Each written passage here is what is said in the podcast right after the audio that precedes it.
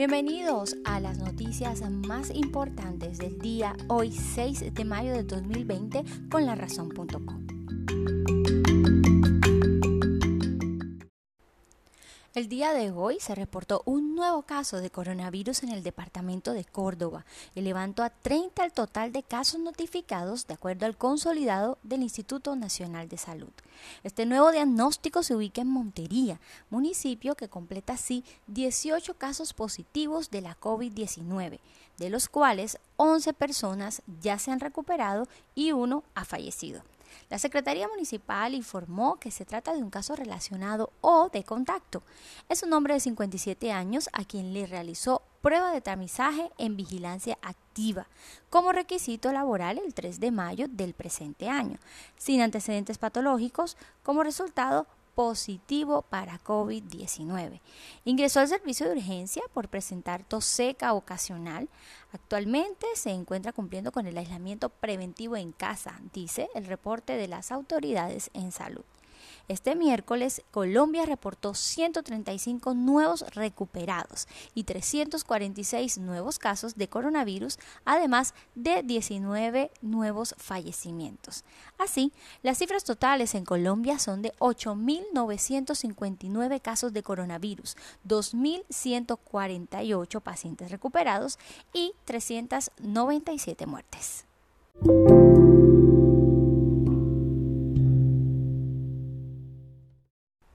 Seguimos hablando un poco de estos efectos del coronavirus, pero ahora hablemos en lo referente a la educación. La ministra María Victoria Angulo se pronunció sobre el tema de las clases virtuales y cómo este regreso de clases presenciales dependerá de los informes de MinSalud. Ella dijo, dependerá de la fecha en la que el Ministerio de Salud indique en la que se puedan generar esquemas de reencuentro en las aulas. Habrá momentos presenciales según sea la dinámica de la pandemia en las regiones, pero seguirán estando las herramientas virtuales, radio y televisión para la formación. La alta funcionaria añadió que espera tener listo la próxima semana un protocolo que se hará de la mano de las Secretarías de Educación Territoriales para preparar al sector con el tiempo debido. Entre tanto, Minsalud reportó que para conectividad se han girado 93 mil millones y el Ministerio está sacando un anexo para dar más flexibilidad al uso de este dinero para poder atender la compra de plan de datos y de algunos equipos.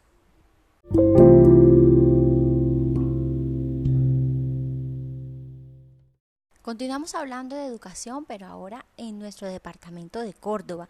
Y es que la gobernación está dispuesta, bajo un estricto proceso de selección y caracterización, a subsidiar la matrícula de los estudiantes de bajos recursos de la Universidad de Córdoba. Confirmó este miércoles el gobernador Orlando Benítez Mora en una rueda de prensa virtual. El mandatario departamental explicó que ha sido un sentir de la gobernación ayudar a los estudiantes desfavorecidos en medio de esta crisis económica y por medio de ese motivo adoptarán esta medida de apoyos a la matrícula, al aclarar que aún se están definiendo fuentes de financiación. Sostuvo que se reuniría con el rector de la Universidad de Córdoba, Jairo Torres Oviedo, para analizar en detalle esta propuesta, verificar posibles fuentes de financiación y acordar un número de estudiantes beneficiarios, no serán todos, solo aquellos cuyas condiciones socioeconómicas los hagan potenciales beneficiarios. Y cito, eso no puede ser a dedo y sin planificar. Si vamos a subsidiar matrículas, pero en los próximos días estaremos comunicando con cuántos recursos contamos y a cuántos estudiantes vamos a poder beneficiar en Córdoba y bajo qué caracterización. Reiteró que pese a las dificultades de las finanzas públicas por la crisis del COVID-19, se está explorando la manera de apropiar recursos y advirtió que la selección de los beneficiarios será transparente, dejando claro que no hay fuerza presupuestal para hacerlo con la totalidad de los 17 mil alumnos de esta universidad pública.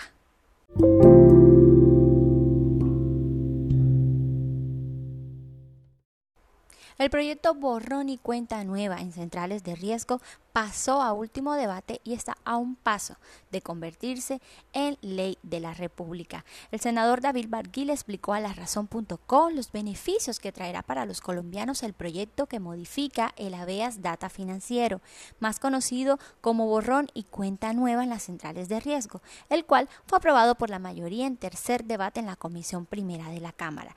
De acuerdo con Barguil, esta ley permitirá que el tiempo del reporte negativo en centrales de riesgo corresponda al mismo tiempo de la mora o máximo dos años, contrario al castigo actual que es el doble del tiempo de la mora y máximo cuatro años. Y lo cito, en la ley lo que decimos es que sea máximo del tiempo que duró en mora y hasta dos años, es decir, lo reducimos a la mitad. Creemos que es el tiempo suficiente de castigo para que los colombianos tengan posibilidades nuevamente de crédito. Eso dijo el congresista. Este proyecto contempla una amnistía por única vez para las personas que se pongan al día en los 12 primeros meses de vigencia de la ley y para quienes lo hayan hecho anterioridad. Y agregó, esto no solo es para tener créditos en los bancos, también es para poder sacar una línea de celular, para poder sacar un electrodoméstico a cuotas, para poder sacar una tarjeta de crédito en una tienda de cadena. Vuelve a tener la posibilidad de tener crédito formal y no tener que padecer del gota a gota y el paga diario.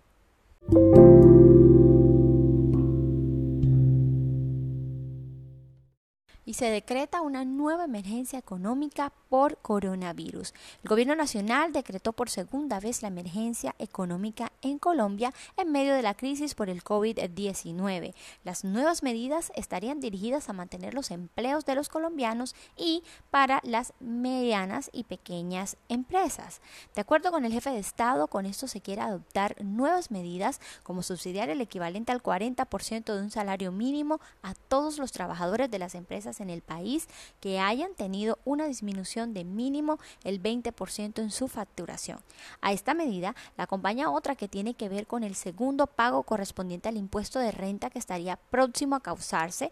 El gobierno lo va a correr al final del año para poder darle más oxígeno de caja a las micro, pequeñas, medianas y grandes empresas. Y cito, con esto estamos atendiendo un universo muy grande de los generadores del empleo en nuestro país y lo hacemos porque entendemos la urgencia, la necesidad.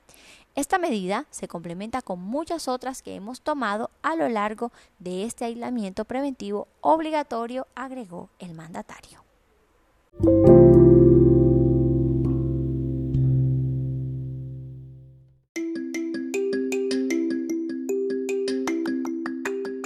Y así culminamos este podcast de la razón.co con las noticias más importantes del día. Recuerden seguirnos a través de las redes sociales, Instagram, Facebook y Twitter como arroba la también a través de YouTube y para muchísima más información pueden ingresar a www.larazón.co, el diario digital líder en Córdoba.